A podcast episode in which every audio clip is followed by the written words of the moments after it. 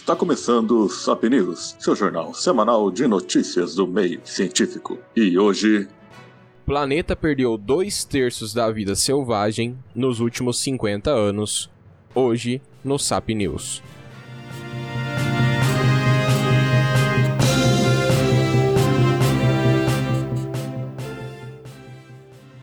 Segundo um relatório da WWF, houve uma redução de 68% das populações animais do planeta desde 1970. De autoria da World Wide Fund for Nature, a WWF, que tem um pandinha de logo, isso foi o que o Sérgio pediu para eu falar, estou sendo obrigado a falar isso. Com uma arma na cabeça. É, é um relatório chamado Living Planet Report, de 2020, ele acabou apontando que dois terços da vida selvagem do planeta acabou desaparecendo em menos de meio século. Segundo este documento, mamíferos, pássaros, anfíbios, répteis e peixes estão inclusos nesse desaparecimento. O motivo dele, principalmente a destruição ambiental em massa que acaba sendo provocada pelos seres humanos e que, olha só, também acaba contribuindo com o surgimento de doenças zoonóticas e um exemplo delas é o Covid-19. O Índice Planeta Vivo, LPI, que é fornecida pela Zoological Society of London, ZSL, lá na Inglaterra, claro porque Londres é na Inglaterra, ele acaba mostrando que, dentre os fatores que foram responsáveis por contribuir com o surgimento desta pandemia, estão o uso da terra e o uso e comércio de vida selvagem. Este último também foi responsável por contribuir com o declínio de quase 68% das populações globais de espécies de vertebrados entre o ano de 1970 e 2016. Não podemos ignorar as evidências. Esses graves declínios nas populações de espécies selvagens são um indicador de que a natureza está se desintegrando e que nosso planeta está emitindo sinais de alerta vermelhos de falha dos sistemas, alertou Marco Lambertini, que é diretor-geral da WWF International. Em nota, ele ainda completou que, das peixes em nossos oceanos e rios, as abelhas que desempenham um papel crucial em nossa produção agrícola, o declínio da vida selvagem afeta diretamente a nutrição, a segurança alimentar e a subsistência de bilhões de pessoas. Ainda segundo Lambertini, hoje em dia é ainda mais importante do que nunca que a gente crie uma ação global coordenada e sem precedentes para conseguir interromper e reverter a perda de diversidade e populações de vida selvagem em todo o mundo, ainda mais em meio à pandemia do novo coronavírus. Essas ações, segundo ele, também serão importantes para proteger nossa saúde e meios de subsistência futuros. O LPI ele rastreou quase 21 mil populações de mais de 4 mil espécies diferentes de vertebrados entre 1970 e 2016. O índice também aponta que as populações de animais aquáticos encontradas em habitats de água doce acabaram sofrendo um declínio de 84%.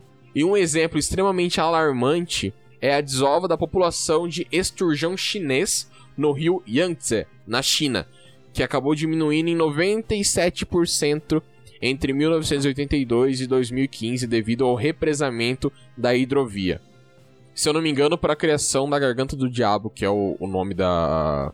Da. Hidrovia. Da usina. Da usina. Da usina. Além disso, é, além de observar a perda significativa do número de animais, o LPI ainda apontou que as espécies ameaçadas de extinção, como o gorila da planície oriental, cujos números no Parque Nacional Kahuzi-Biega, na República Democrática do Congo, apresentaram um declínio estimado em 87% entre 1994 e 2015, principalmente devido à caça ilegal.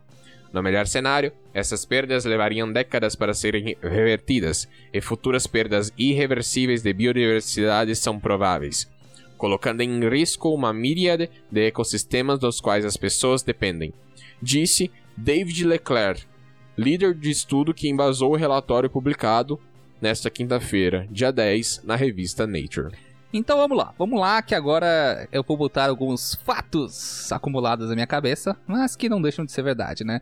É, hey, tem uma galera que sempre fala assim, né? Que a extinção ocorre, ocorre de forma natural no mundo todo no decorrer da, da história da, da natureza, porque para que a evolução exista tem que ter substituição de espécies e tudo mais, que que é uma falácia totalmente absurda de quem fala isso, que é natural essas extinções, porque nunca se viu na história do planeta Terra uma diminuição tão rápida de espécies em um, tão, em um curto período de tempo como está ocorrendo agora. É, uhum. A gente pode falar assim: ah, o ser humano está envolvido diretamente na extinção de espécies desde que o homem é homem, digamos assim, porque sempre houve a calça predatória. Mas quando a gente, tem, a gente tinha aquelas populações ainda do Homo sapiens, né, primitivo, tinha as caças, era populações pequenas, caças pontuais e também povos nômades não ficavam no único ponto, então eles saíam daquele ponto e ponto A ao ponto B, o ponto A se recuperava e assim continuavam as migrações e o crescimento da população, enfim. Isso não interferia tanto no, no, na natureza, mas daí a gente chega num, num ponto muito importante. Já ouviu falar de megafauna? Já ouvi falar. Que eram os animais mamíferos gigantes, né? Os grandes mamíferos da uhum. época. Preguiça gigante, mamute, né? Aquele rinoceronte peludão, que sei se o nome. É, certo que eles são. A preguiça gigante não era mais tropical, assim, mas vamos falar de mamute, dente de sabre, o, o rinoceronte da Sibéria, se não me engano. É, esses animais eles eram do período glacial, né? Co coexistiram com o ser humano e foram extintos. E seriam extintos com o aquecimento da Terra. Provavelmente, se não tivesse a predação deles, houveria alguns umas exemplares ainda isolados em algum lugar da Sibéria, da, da Rússia, enfim. Mas o que acontece? O ser humano sempre esteve envolvido na caça direta. Daí aconteceu a explosão populacional do ser humano e essa explosão populacional ela foi responsável pela extinção dos grandes mamíferos completamente. Se eu não me engano, dos últimos foi o a preguiça gigante, né, que é aqui das Américas. E daí a gente pega, avança, avança, avança, cara. Fora a caça predatória que a gente sempre existiu, é... começou a rolar a caça esportiva, que eu acho que peça querendo ou não a caça esportiva existe a caça legal, mas também existe a caça ilegal, que é grande responsável pela perda das espécies modernas, né, que existem hoje. É, principalmente no continente africano, que é horrível, mas acontece no mundo todo. É, eu só vou fazer um, um, um, ponto aqui com relação à caça esportiva legal. Uhum. É, é assim, só para explicar o porquê que existe uma caça esportiva legal, sendo que, tipo, geralmente a caça não é uma coisa muito legal com relação às espécies e tudo mais. Você tem casos, por exemplo, coelhos na Austrália. Uhum. Coelhos não são naturais da Austrália, eles foram levados para lá. É, na época da, da Austrália colônia, que foi colônia da Inglaterra. Os coelhos foram introduzidos lá na, na Austrália e eles não têm predadores naturais. Então, os co e coelhos se proliferam muito rápido, né? Coelhos têm muitos filhos. Muitos filhos eles têm. E então, é, com o crescimento populacional dos coelhos muito elevado e não a, a, não existência de predadores, na, predadores naturais dos coelhos lá, você acaba legalizando a caça como uma forma de predar esses coelhos e impedir que eles se proliferem ainda mais, porque querendo ou não, eles não têm predadores naturais, porém eles são predadores. É, eles, eles são eles espécies passam... exóticas da região e não existe é. um controle, um ciclo natural para eles, então eles se proliferam. É, mas eles, mas eles acabam predando outras espécies que lá habitavam. Então, por exemplo, a gente já até comentou, acho que em um dos casts anteriores, com os kiwis, que os, uh, os coelhos são responsáveis por desaparecimento dos kiwis. Não, não necessariamente gatos, porque eles caçam os kiwis. Não era? Gatos então, porque é porque assim, é... na verdade é porque eles ocupam o mesmo espaço. Sim, eles, é, eles concorrem por, por eles Isso, competem é. por nutrição, digamos assim. É, não necessariamente eles predam, mas uhum. é, é, é, a inserção desses outros animais, tem questão de nutrição, etc. Então, é territorialista e etc. Então, aí entra um caso de caça esportiva legal, né? Que ela visa a corrigir, de certa forma, basicamente é a correção de um erro histórico aí, né? De uma cagada uhum. que fizeram no passado. E esse é o jeito que eles têm que. Pra, tipo, a, a forma que eles encontraram. Eu não vou. Talvez você saiba explicar melhor, Sérgio, mas tem casos até que, por exemplo, você tem um animal que foi inserido em um habitat que não é o habitat original dele. Uhum. Aí, para tentar combater esse animal, você coloca um outro animal pra. Ah, tem um episódio. tem um episódio clássico dos Simpsons é. sobre isso. Mas, uma, nesse, é, só fugindo um pouquinho de assunto aqui, mas referente a esses coelhos da, da Austrália. você ter uma noção, houve, eu não vou me recordar o nome certo, mas houve a inserção de uma doença, de um vírus que ele afeta somente coelhos, né? Que é, foi inserir essa doença proposital na população de coelhos da Austrália para eliminar eles de lá e realmente diminuiu a população muito, assim, cerca de 70%. Só que depois, seleção natural fez seu trabalho e gerou coelhos resistentes a essa doença. Enfim, eu não vou trazer uhum. os dados aqui porque eu, tô, eu estou com eles de cabeça. É, mas tratar de, de, caça legal é complicado também, porque não é só nesses casos também aí que acontece, porque existe caça legal uhum. de animais endêmicos da, da África lá, por parte dos próprios reservas né, de conservação que convertem o dinheiro para manutenção da conservação. Certo que existe muita corrupção nisso, a gente sabe que esses dias rolou também a caça da, das últimas girafas brancas lá do, da Etiópia, se eu não me engano, né? Girafas albinas. Enfim, fora. Cara, é muito delicado tratar disso. De caça uhum. legal. não, é, é eu, só, eu, só, eu, só, é. eu só queria dar um exemplo, por exemplo, de um caso em que. É, um caso de caça legal aqui no Brasil é a caça legal de. De. Java porcos, né? Javalis com, cruzados com porcos que acontecem, que é um animal exótico aqui do Brasil, nem, nenhum bicho dá de frente com ele, pra você ter uma noção, eles andam em grupo, nem a onça tem a moral de pegar ele em grupo porque eles são grandes, fortes e é que nem uma gangue de rua. Então, é legalmente uhum. você pode caçar eles, mas certo, existem regras que você não pode usar armadilhas que mantêm o animal em sofrimento, você não pode usar arco e flecha. Se você é um bocó que caça com arco e flecha, Desculpa, cara, você tem que ser preso, enfim. É...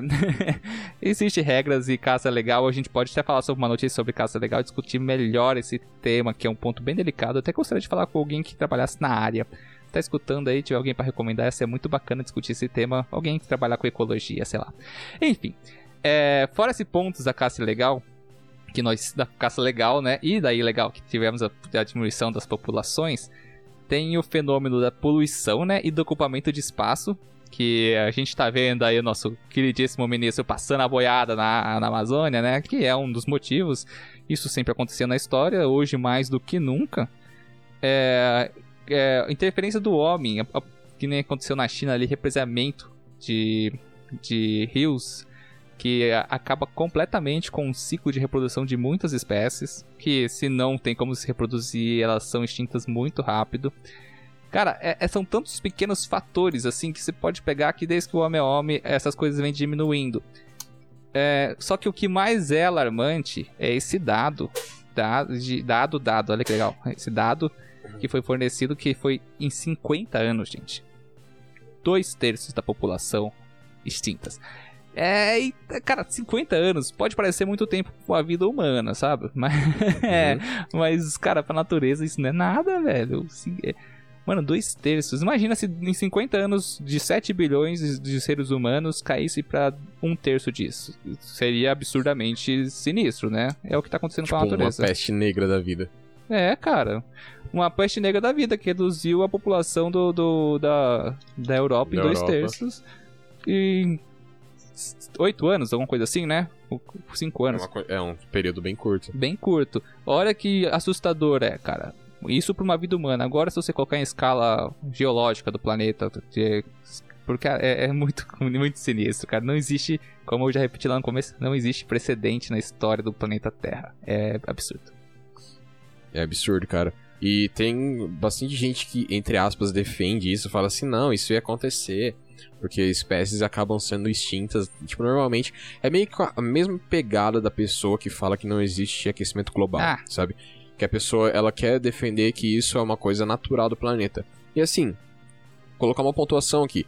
De certa forma, é algo que vai acontece. O, o planeta ele tem ciclos, ele acaba esquentando, depois ele entra, é, depois ele esfria novamente. É, espécies acabam morrendo, é, novas espécies acabam surgindo. Na Amazônia, diversas espécies surgem e morrem sem nunca terem nem sido catalogadas, uhum. por exemplo. Só que você tá falando num negócio que é, que é natural. E isso ac acontece, tipo, ao longo de muitos anos. É, algumas é, tipo assim, dezenas é você... de milhares de anos, é, né? é você querer pegar um evento que aconteceria, tipo assim, em 10 mil anos, um evento de 10 mil anos, você reduz isso para 10 anos. Sim. E você quer falar que isso é uma coisa natural. Tipo, não, isso não é natural. Se não tivesse uma ação externa, se não tivesse uma ação do homem, isso não teria acontecido. Então não tem como você querer falar que isso é um negócio natural. Cara, é, sem contar que tem dois pontos muito importantes que, que eu quero abordar aqui. É, um é uma perspectiva futura de um filme que eu vi. É, acho que é o Som do Trovão. É um filme bem ruim, assim, B, mas é interessante até que é um futuro, assim, que os caras trabalham com viagem no tempo. Mas, né, mostra o mundo do futuro e mostra, tipo, zoológicos que tem os animais, só que são todos animais de holograma, sabe? Porque não existe mais espécies naturais e é nem para serem do, nem para serem preservadas, é uma loucura no futuro. Mas outra coisa importante que é, é um negócio que pode vir a acontecer, né? Mas outra coisa importante que eu queria abordar aqui é, é que esse desaparecimento rápido de espécies, não só de animais, mas também de plantas, eliminação de áreas nativas, é, esses, esses ambientes são bancos gigantescos de compostos que é com potencial farmacológico, por exemplo. É, vira e mexe, você consegue, você isola uma uma molécula, um composto ali de uma planta, de um fungo, de um de um anfíbio que foi, foi catalogado ali numa área de preservação.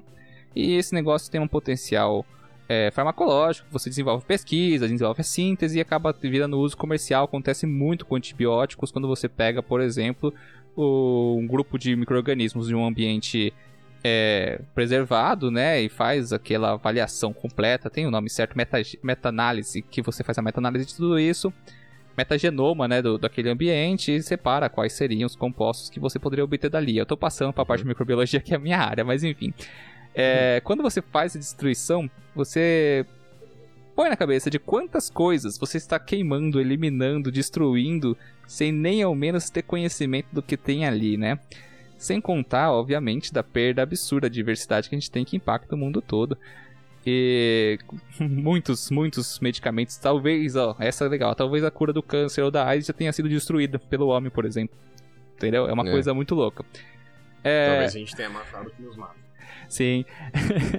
a notícia, a notícia ela aborda bem o ponto de que essa, essa análise foi feita em cima de vertebrados, né?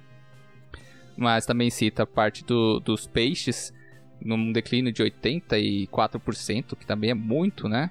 E, mas não só eles, os invertebrados, artrópodes e insetos, é uma coisa que a, afeta muito eles é o uso de agroquímicos, né? Nas lavouras e tudo mais. E você, com, você acaba eliminando tanto os invertebrados, né? Quanto os pássaros. E você incluindo esses químicos nas cadeias é, alimentares do, daquela região, mesmo que não, não invada a mata nativa, o, pato, o pássaro vai se envenenar, a cobra que vai comer o pássaro vai estar tá se envenenando aos poucos, e assim você contamina uma cadeia inteira.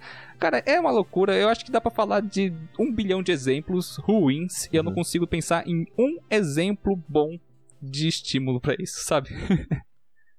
não, exemplo bom não tem. Não. E daí a gente tem o catastrófico, que é abelhas, né? Que abelhas. é o, tipo assim, o abelhas é o top pico do, do top. Pico. Elas são responsáveis, somente as abelhas são responsáveis, se eu não me engano, tá?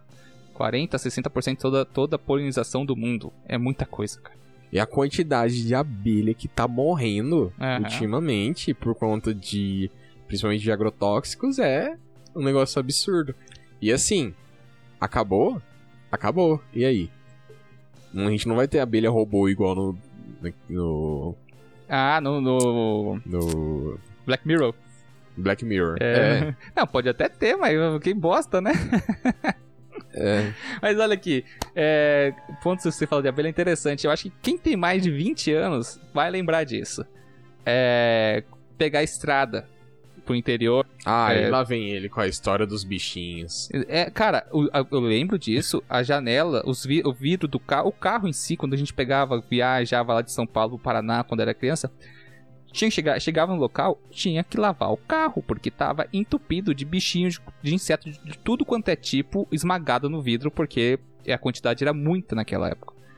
E era natural, isso acontecia em, até em São Paulo, tipo, na, na, na Castela ali, tipo, acontecia, tinha muito inseto para todo lado. Hoje, se você levar o carro no ponto A e ponto B, andar 200, 500 quilômetros, malemar vai ter dois insetinhos amassados ali. E daí você põe um parâmetro assim, ah, mas é, é, é estação do ano que faz isso daí, os insetos levantam voo. Sim, tem essas condições. Só que antes, o volume era absurdamente maior. Daí você se pergunta, o que aconteceu? Os insetos são os principais é, polinizadores da, da natureza. Os insetos são é, a base de basicamente a, a, a, o primeiro, primeiro ponto da base, né? Fora os produtores são consumidores primários que vão ser é, alimento para outras espécies, então eles são quase a base da cadeia alimentar de N, N espécies. Então você reduz eles, você reduz a quantidade de nutrientes e alimentação para os outros, e assim você vai afetando a cadeia inteira. Cara, é uma loucura. E. Ah, tô triste. Quer comentar mais alguma coisa? Não, é só uma coisa que eu ia comentar com relação a isso. É, aí entra um pouco de percepção humana também. Porque, querendo ou não, não é uma coisa que vem de um dia pro Não. outro. É uma coisa que ela é. é- é- ela é um degradê, Uhum. né? Então ela vai diminuindo, por exemplo. Ela vai. Aos poucos, ela vai diminuindo aos poucos. É basicamente você ter uma pessoa na sua casa. Tipo, imagine que você tem uma criança na sua casa.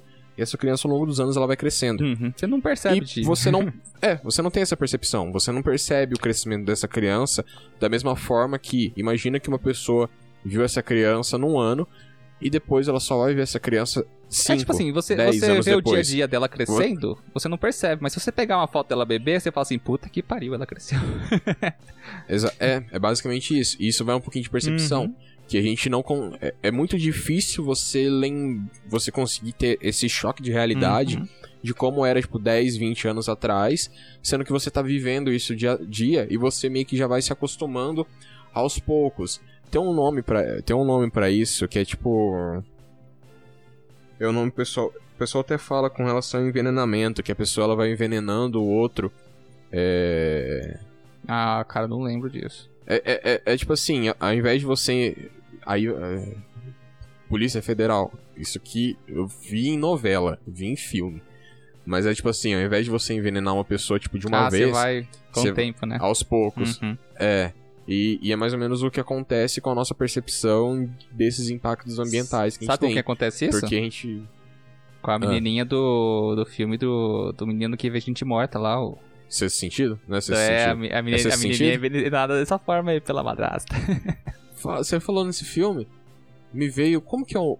É com o Bruce Willis também. É o quinto elemento? É o quinto elemento, é verdade. Eu sempre confundo um com. Nossa, muito Pelo parecido. nome. Não, não. Não é que o filme é parecido, mas eu, eu confundo o nome. Eu nunca sei se é o quinto sentido e o sexto elemento, ou é o sexto sentido e o quinto elemento, entendeu? Tá. Qual que seria o sexto confuso. elemento? Ah, eu. Mexeu o quadril. Essa É, piada é, muitas poucas pessoas eu vão não, conseguir não nem entender. peguei. É um, é um nicho extremamente específico, mas é isso aí. É, cara, é, outro ponto importante que essa notícia aqui fala que é inevitável, né? De ma- a maior prioridade de tudo é que o mundo se junte para fazer um programa, né? Um projeto para preservação e recuperação desse, dessas, dessas perdas que nós tivemos.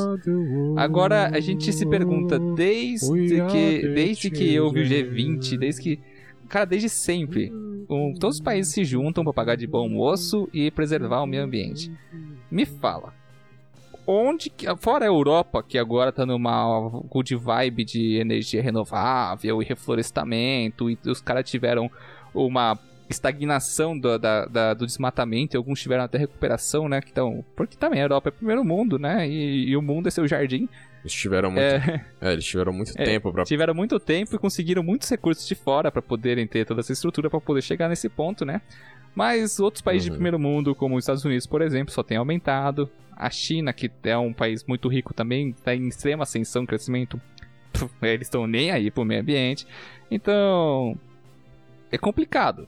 Você falar assim pros caras, por exemplo, ó, gente, tamo na merda, vamos recuperar. Porque nenhum presidente vai estar lá pela vida toda, não pelo menos, né?